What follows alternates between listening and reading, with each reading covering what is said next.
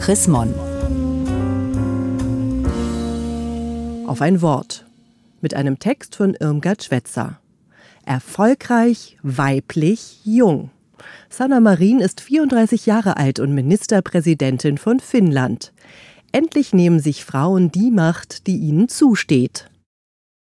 Seit Mitte Dezember regiert in Finnland die jüngste Ministerpräsidentin der Welt, die 34-jährige Sanna Marin. Darüber freue ich mich sehr, denn ich habe ja selbst erlebt und beobachtet, wie schwierig es für Frauen ist, in Bereiche der Gesellschaft und der Macht vorzustoßen, in denen Männer dominieren.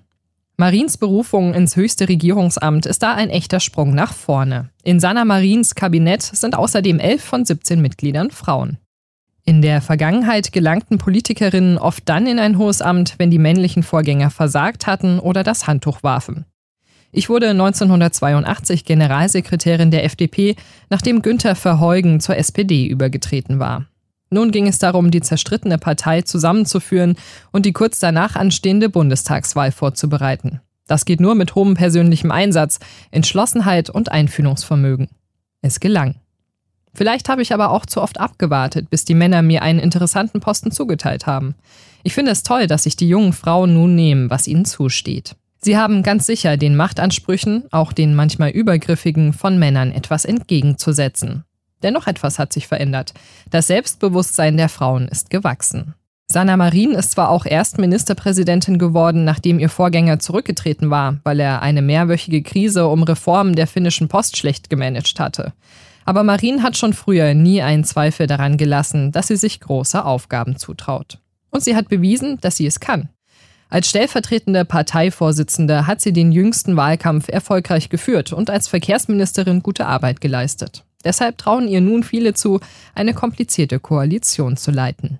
Auch in der Wirtschaft steigen deutlich mehr Frauen in Führungspositionen auf und endlich vermehrt bis in die Aufsichtsräte großer Unternehmen. Es wurde Zeit. Dass Frauen gleichermaßen talentiert sind wie Männer, haben Leistungsvergleiche oft genug ergeben. Die Vermutung, dass sich nur wenige Mädchen für Technik und Naturwissenschaften interessieren würden, ist spätestens seit der jüngsten Ausschreibung der Stiftung Jugend forscht widerlegt.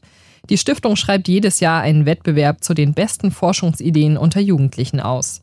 2019 lag der Anteil der Bewerberinnen bei über 40 Prozent. Die Mädchen reichten vor allem Themen aus der Biologie ein. Sanna Marin ist verheiratet und hat eine kleine Tochter. Auch in dieser Hinsicht ist sie typisch für ihre Generation.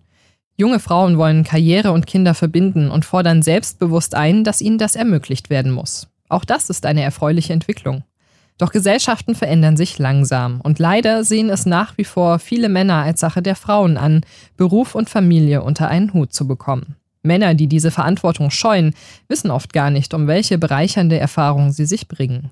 Und leider, das muss man auch sehen, feiern gegenwärtig gerade Politiker Wahlerfolge, die ein traditionelles Frauen- und Männerbild propagieren und einen ausgeprägten Machismo vor sich hertragen.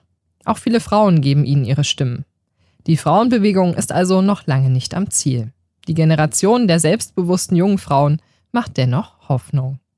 Gelesen von Julia Riese, Februar 2020. Mehr Informationen unter www.chrismon.de